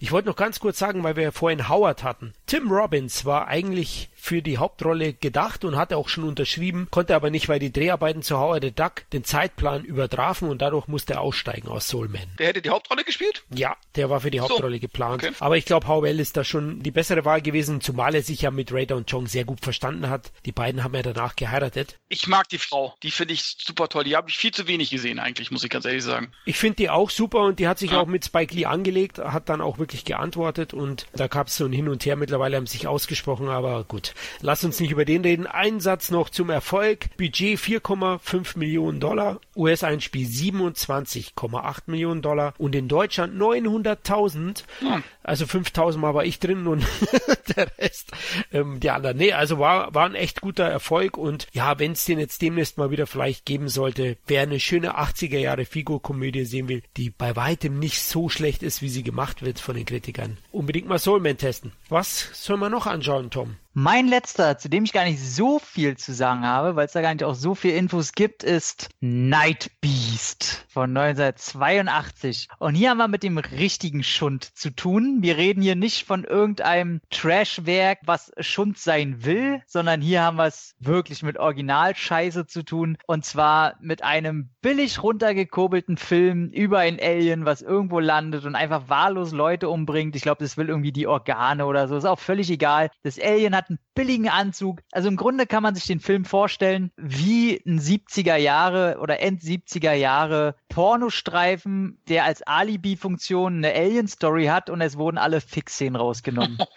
so ungefähr kann man sich den vorstellen. Es ist so, wobei es ist eine Fix-Szene drin, die allerdings auch sehr nach John Holmes aussieht. Wie gesagt, du hast Polizisten in irgendwelchen Möchtegern-Outfits, die alle Fukuhila tragen oder eine Pornobremse, die alle komplett durch die Bank nicht schauspielern können. Die Kamera einfach nur aufgestellt wurde, weil einer wusste, okay, die Kamera muss wenigstens stehen und an sein. Von irgendeiner künstlerischen Ausrichtung braucht man da gar nicht erst anfangen mit so mir Quatsche. Das ist richtig billige Schundsoße, der irgendwie abgegriffen in irgendwelchen Grindhouse-Kinos im Double-Feature lief und einfach nur da ist, um da zu sein. Aber eben genau aus diesem Grund, weil er nicht probiert, Trash oder Schund zu sein, sondern es wirklich ist, hat der eine Sympathie, die recht wenige haben, gerade aus dem Bereich. Also ich will jetzt nicht sagen, dass er in solche Sphären oder wobei doch, als Vergleich will ich mal Bad Taste von Peter Jackson ranziehen. Das ist ungefähr, sagen wir mal, die billige Version von Bad Taste.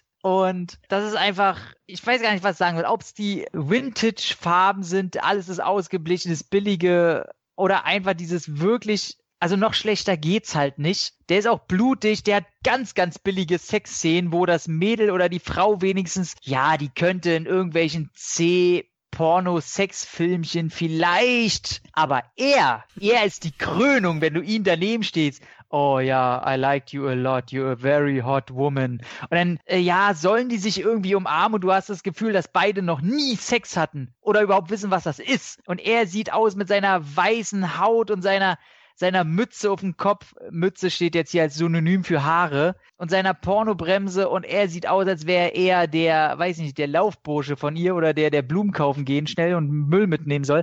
Also man hat wohl genommen, was man gekriegt hat. Und dann habe ich mich danach mal ein bisschen informiert und mich, mich hat mich gewundert, okay, der Film ist sehr, sehr unterhaltsame Scheiße. Also ich sag mal, wo wir vorhin bei äh, Deathstalker geredet haben, dass das schon alles, ja, schon so budgetbedingt halt eher ein bisschen billig aussehe. Deathstalker ist dagegen Avengers Endgame also das ist wirklich ganz unten. Aber dann habe ich gedacht, ey, die Musik, die klingt gar nicht mal so scheiße.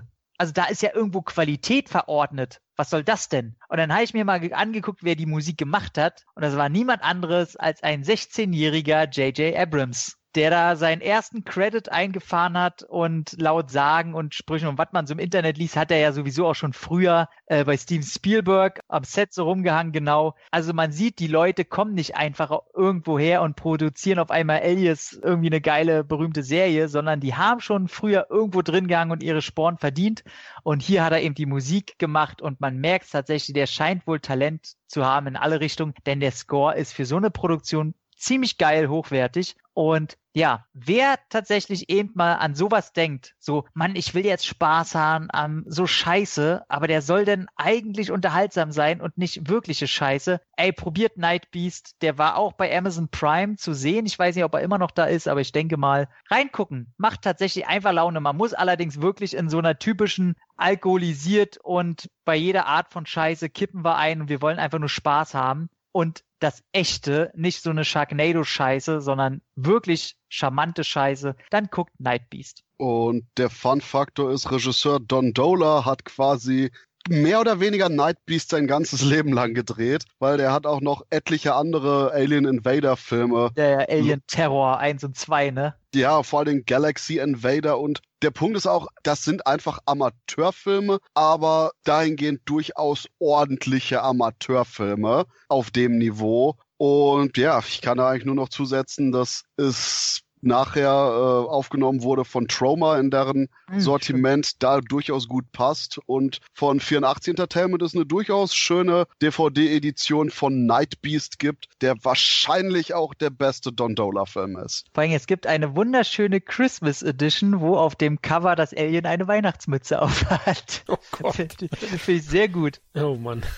Okay, nie gehört. Mal schauen. Also richtig angefixt hast mich jetzt noch nicht, aber okay, schau mal. Da, da muss man muss man einfach Spaß dran haben, dass man eben auch mal die andere entgegengesetzte Fahnenstange zum höchsten Kommerzkino sehen will. Und äh, denn ja, dann geht er schon. Irgendwo höre ich heute immer nur Stangen polieren und äh, okay, also, du hast damit angefangen. ja, aber wirklich. Okay, also Christoph, was hat deine Kühlerfigur noch zu bieten? Meine Kühlerfigur heißt Alexander Lou und das ist der beste, unbekannteste Actionstar aller Zeiten. Denn ich konnte mich nicht entscheiden, welchen von den beiden Filmen entweder Ninja Condors oder Ninja Force ich jetzt hier vorstelle, da das mehr oder weniger auch vergleichbar der gleiche Film ist. Aber yeah, Alexander Lou hat in den 80ern etliche Streifen gemacht und der Punkt ist schlicht und ergreifend, kaum ein Mensch kennt die. Das sind irgendwelche Produktionen irgendwo zwischen den Philippinen, Hongkong und allerdings auch amerikanischen Koproduktionen. Und dahingehend ähm, hat glücklicherweise hier Access Entertainment in deren wunderbarer Excellent Collection beide Teile nämlich aufgelegt. Und das ist eh so ein Teil, was ich unbedingt pluggen wollte heute. Die Excellent Collection von Access Entertainment. Also ganz nah am Zungenbrecher dran. Ist quasi eine komplette Kollektion von 80er Jahre Guilty Pleasure Filme, war ich mal mit kleinen Ausreißern hin zu den 70ern und 90ern. Ob das jetzt unbekanntere Sachen mit Dudikoff sind, manchmal Sachen mit Mark Dacascos, hier oder da ein paar eben Ninja-Streifen, entweder eben von Godfrey Ho oder eben hier mit Alexander Lou. Und das Coole ist nämlich, Alexander Lous Ninja-Streifen sind nicht irgendwie so zusammengeschnibbelt worden, sondern richtig noch gute Handarbeit. Und den, den ich jetzt hier ins Feld werfen würde, und das Problem ist da, die Filme eigentlich auch teilweise die gleichen Hauptdarsteller haben und sehr ähnlich inszeniert sind. Da habe ich echt massive Probleme, die Teile auseinanderzuhalten. Aber ich meine, der Film, den ich meine, ist Ninja Condors der im Endeffekt ist, als ob du gesagt hast, hey, wir nehmen American Ninja und kombinieren das mit Phantom Commando. Und durchgehend cool inszenierte Action, von dem Budget nicht ganz, aber von der Inszenierung so auf Sam Furstenberg, American Ninja Level auf jeden Fall. Massiver Bodycount, überraschend gute Choreografie und das sind einfach nur die Sachen, wenn irgendjemand einfach nur Spaß hat, an eben diesem klassischen B-Movie 80s. Und mit B-Movie 80s meine ich jetzt eben nicht Phantomkommando. Das ist das A, in Anführungszeichen, hier im Vergleich dazu. Sondern eben diese klassische Videothekenware, wo du Slow-Mo-Explosionen oder Sachen hast, wo ganzes Zimmer zerschossen wird, Kung-Fu-Kämpfe und natürlich weißer Kopf, schwarzer Kopf, coole Sprüche, was heute irgendwie so ein Thema ist mit den Filmen, die ich vorstelle. Aber das ist eben einfach nur, zieht's euch rein. Und generell, Alexander Liu ist durchaus als Darsteller auch einer, wo man mal drauf achten sollte, ob das jetzt Sachen sind wie Mafia vs. Ninja oder Ninja Battalion. Ja, der Mensch hat einige Ninja-Filme gemacht. Aber im Endeffekt zieht's euch rein und da die eben wirklich auch von der Verfügbarkeit sehr gut sind, Ninja Force und Ninja Condors mitstarten, dann lege ich auf jeden Fall für beide Filme meine Hand ins Feuer, dass Leute, die 80s Action mögen und hier und da nicht immer das höchste Budget haben müssen, richtig auf ihre Kosten kommen. Ich muss ja tatsächlich sagen, wenn ich alleine sehe, dass das Label, äh, wie heißt die, WMM? Access.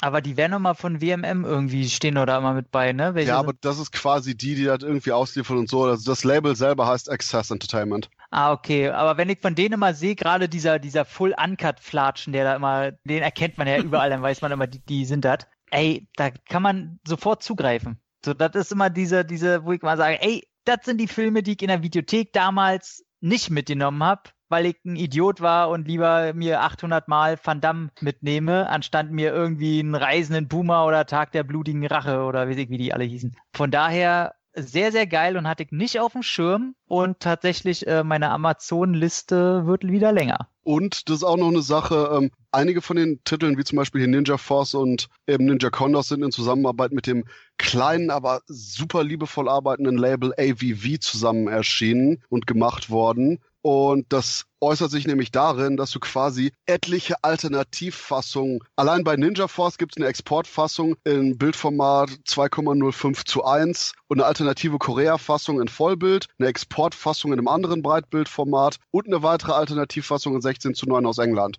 Und ganz im Ernst, welche anderen Firmen würden sich die Mühe machen, bei so einem kleinen Titel wie Alexander Luce Ninja Force vier Filmfassungen draufzupacken und dazu gibt es dann noch unterschiedliche Filmografien, Trailer und ähnliches. Das ist einfach nur scheiße liebevoll gemacht. Ja, cool. Heiß drauf. Und apropos heiß, oh, oh. ist auch die Hauptdarstellerin meines letzten Films. Savage Street, Straße der Gewalt. Ja. Yeah. Rape and Revenge und äh, ich spreche hier aber nur von der geschnittenen Fassung, weil in Deutschland ist der Film indiziert. Ich habe also nur die geschnittene Fassung gesehen. Darum kann ich viele Dinge einfach nur deuten. Ja? Und, du weißt quasi äh, gar nicht, was in dem Film passiert. Eigentlich nicht, weil er geht nur zwölf Minuten.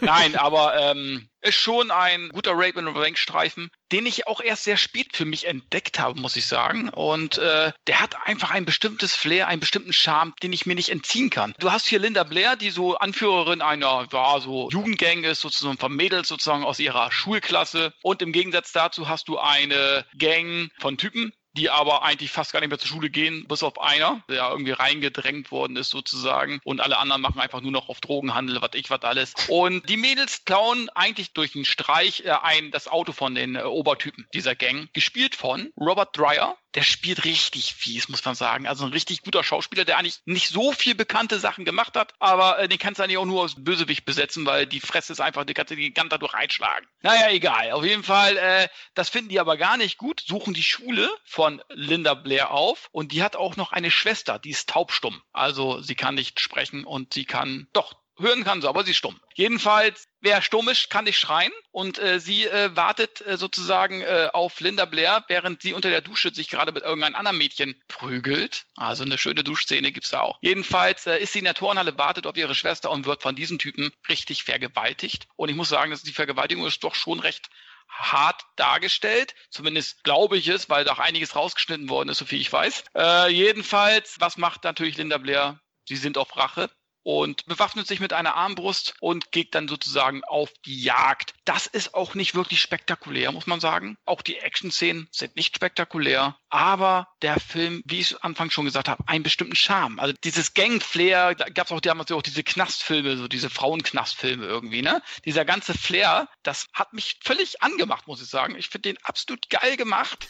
Übrigens, Danny Steinman hat den Film gemacht. Der hat eigentlich, ist eigentlich nur noch großartig aufgefallen für die Regie von ähm, Friday the 13th, den fünften Teil und äh, ist auch schon verstorben. Aber ähm, ich finde, der Film hat alles, was so ein richtiger Rape and Revenge Streifen haben muss. Und ich muss sagen, der ist auch von der Action nicht hart und es ist, spritzt auch kaum Blut oder was ich was. Aber sie geht eben halt auf Selbstjustiz und das macht sie richtig gut in, in so einem Lederoutfit. Weißt du, vorher ist sie noch in so einer Wanne, badet noch anständig, zeigt alles, was sie hat. Und Linda Blair ist auch nicht wirklich die beste Schauspielerin, ist sie auch nicht. Aber sie hat, ist auch so ein Typ. Weißt du, die findet man einfach gut. Also ich zumindest. Ich mag sie einfach, obwohl sie schauspielerisch ist sie eigentlich auch limitiert, muss man sagen. Spielt hier teilweise auch, hat so einige Szenen, muss man sagen, hat sie auch Probleme, das irgendwie vernünftig rüberzubringen in meinen Augen. Ne? Gerade wenn es um Trauer geht, finde ich, das ist so ein bisschen, naja, aber sie ist einfach, sie ist also so ein Typ von Frau, die ich, die ich einfach mag, äh, auch in solchen Streifen. Und der Film hat einen Flair, den man sich nicht entziehen kann. Und ich kann den Film wirklich nur empfehlen. Also wer auf Rape and Revenge steht und jetzt nicht unbedingt I Spit on Your Grave erwartet, ja, also das ist doch wirklich nochmal eine ganz andere Kategorie. Der ist bei dem Film richtig aufgehoben und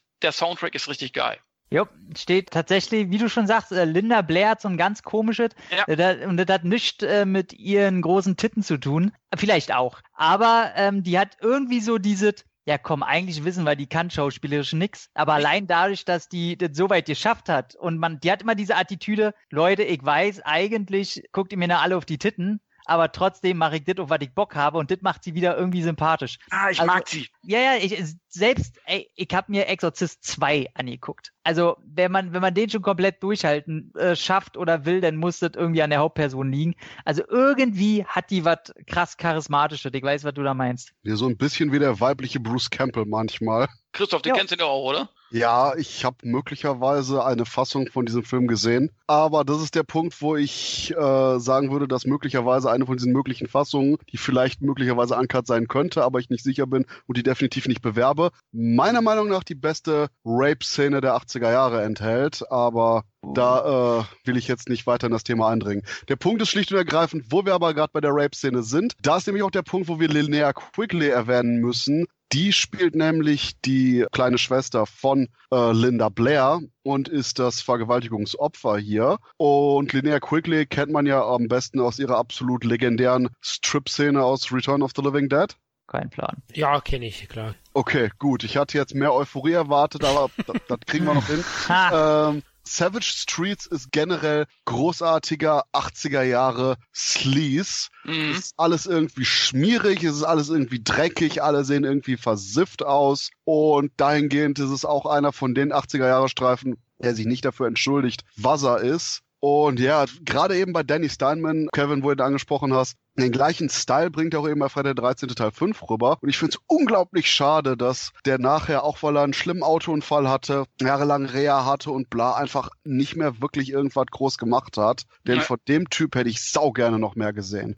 Oh, jetzt ist schwierig. Also einerseits bin ich sehr interessiert wegen Linda Blair, ja, und andererseits, oh, Freitag der 13. Teil 5. Ich hasse diesen Film. War das dieser, dieser, wo er das nicht eigentlich nicht ist? Richtig. Den mag ich. Ja, Ach aber du wie gesagt, wir, wir reden ja jetzt nur vom Look, weil keine Sorge, wir haben jetzt keine Jason taucht nicht auf in Savage Street. Okay, Keine alles Sorge, klar. Flo. Ja, ich muss mal schauen. Der ist ja schwer zu bekommen, aber vielleicht schaue ich mir die Kurzfilmfassung an. Mal schauen.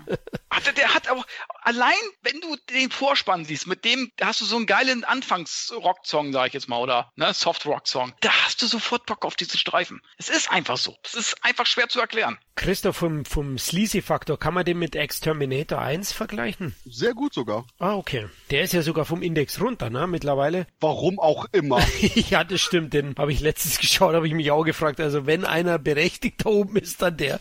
Aber gut, anscheinend hat er ein paar Fürsprecher gehabt. Ja, ich würde jetzt abschließen mit meinem dritten Film und ja, ich sorge wieder ein bisschen für FSK 12 Titel, nämlich Quartermain Oh.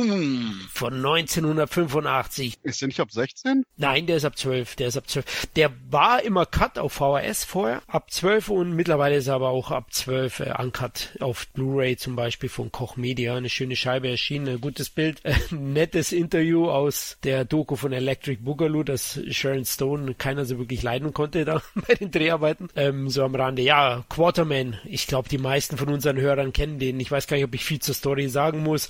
Es ist einfach die Canon-Version von der Novelle von H. Ryder Haggard, der eben King Solomons Mines geschrieben hat. Und es gab ja schon einige Verfilmungen, auch in den 50er Jahren. Und nachdem halt Spielbergs Indiana Jones durch die Decke gegangen ist und auch die grünen Diamanten, äh, hat sich Canon gedacht, hey, gute Abenteuerfilme können wir auch. Und haben Quarterman in den Dschungel geschickt. Mit Richard Chamberlain, einen großen Star zu der Zeit, vor allem in Deutschland. Das kann ich auch gleich bei den Einspielzahlen belegen, denn Quarterman hat ungefähr 11 Millionen Dollar gekostet, in Amerika 15 eingespielt, ist ja okay. Aber in Deutschland über 750.000 Zuschauer gehabt, was sehr gut ist. Und was sicherlich an Richard Chamberlain liegt, denn zuvor gab es bei uns im TV Shogun und dann eben die Dornenvögel, die alle Frauen haben diese Serie geliebt. Ne? Und dadurch war er ein sehr, sehr großer Star. Story ist schnell erzählt. Quarterman hilft dem nervigen Anhängsel Jesse Houston, gespielt von Sharon Stone, bei der Suche nach ihrem Vater. Die Schurken werden gespielt einmal von Herbert Lom, der spielt einen, ja, soll ich sagen, Bockwurst fressenden Colonel.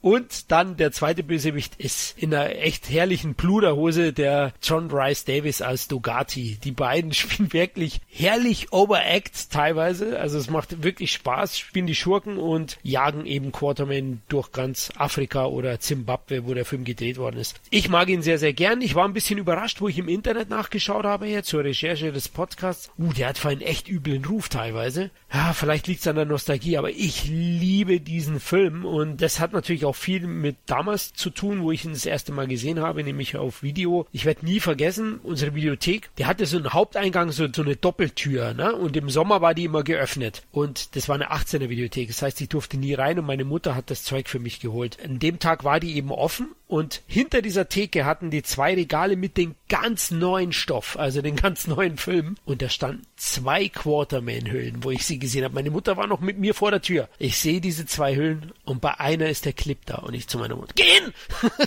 da ist Quarterman. Ja, hab sie hingeschickt, die hat ihn mir ausgeliehen und ich habe echt großen Spaß gehabt. Bei mir gab es ja immer so heimliche, ich war ja Schlüsselkind und war immer sehr, sehr oft allein zu Hause und meine Kumpels waren bei mir und da haben wir den zusammen angeschaut und wir haben uns wirklich königlich amüsiert. Das liegt teilweise an den namhaften Darstellern, die wirklich gut sind. Also Chamberlain hat richtig Spielfreude in dem Film. Sharon Stone nervt wie die Sau, aber okay, egal. Und die Bösewichte, wie ich erwähnt habe, Rice Davis und Lom, machen auch Spaß dazu. Für Canon hat der Film echt gute Schauwerte. Also man ist ja viele Canon-Produktionen gewohnt, wo man schon merkt, dass die Filme ein bisschen Budgetprobleme haben. Der nicht. Ich habe es ja vorhin erwähnt, 11 Millionen Dollar und ey, die Landschaftsaufnahmen sind toll und dann auch der Score von Goldsmith, der ist wirklich eingängig und geht richtig ins Ohr, macht Spaß. Also das sind auch Sachen, die bei Canon nicht immer gestimmt haben, in dem Film definitiv. Dazu auch hat der Regie-Routinier und Charles Bronson Spezi J. Lee Thompson Regie geführt. Er macht eine ordentliche Arbeit und insgesamt kriegt man eine wilde Jagd durch Afrika mit Verfolgungsjagden, Schießereien, Kloppereien serviert, die einen rundum gut unterhalten und nie Langeweile aufkommen lassen. Jetzt nochmal zwei, drei negative Punkte aus heutiger Sicht natürlich. Inhaltlich bietet er nicht viel. Man könnte ihm hin oder wieder sogar ein bisschen rassistische Züge unterstellen im Film, wie er mit den Afrikanern umgeht. Ja, okay, blendet das aus. Und das andere ist, trotz des ordentlichen Budgets, die Special Effects, der Film hat so ein bisschen Fantasy-Touch, also es gibt dann so Riesenspinnen und komische Monster im Wasser, die sind nicht so wirklich gut gealtert. Zudem auch dann die Aufnahmen, wenn Chamberlain auf Flugzeug sitzt, das fliegt oder umhängt, da merkt man auch, naja gut, der ist da reinkopiert und das ist richtig schlecht. Aber wir sind ja gewohnt, Ken, Millennium Films, soweit sind die nicht auseinander in dem mhm. Fall. Also Quarterman, wer den noch nicht kennt oder vom früher kennt, gerne mal auffrischen. Die Blu-ray von Koch Media bekommt ihr für sechs bis acht Euro. Ich finde auch ein toller Abenteuerfilm. Geiler Score übrigens. Also super Soundtrack. Der wirklich so ein Ohrwurm, ne? Und ich finde klar, die Effekte, aber das ist bei Indiana Jones sind die Effekte heute auch nicht mehr so dolle aus, ne? Muss man auch ganz ehrlich sagen, ne? Also von daher, also ich finde auch einer der besten Canon-Filme, muss ich sagen. Auch einer der hochwertigsten. Ja, interessant ist auch Quarterman 2, der kam ja ein Jahr später, der wurde back-to-back -back gedreht, also ähnlich wie Missing in Action. Die haben sie praktisch in einem Rutsch gedreht, aber Quarterman 2 ist dann schon deutlich schwächer. Ja. Der macht auch Spaß, hat einen herrlichen afrikanischen Prinzen mit einer Wikinger-Streitaxt. Ich hätte gern den historischen Fachmann für den Film gesprochen. der hat richtig Ahnung gehabt.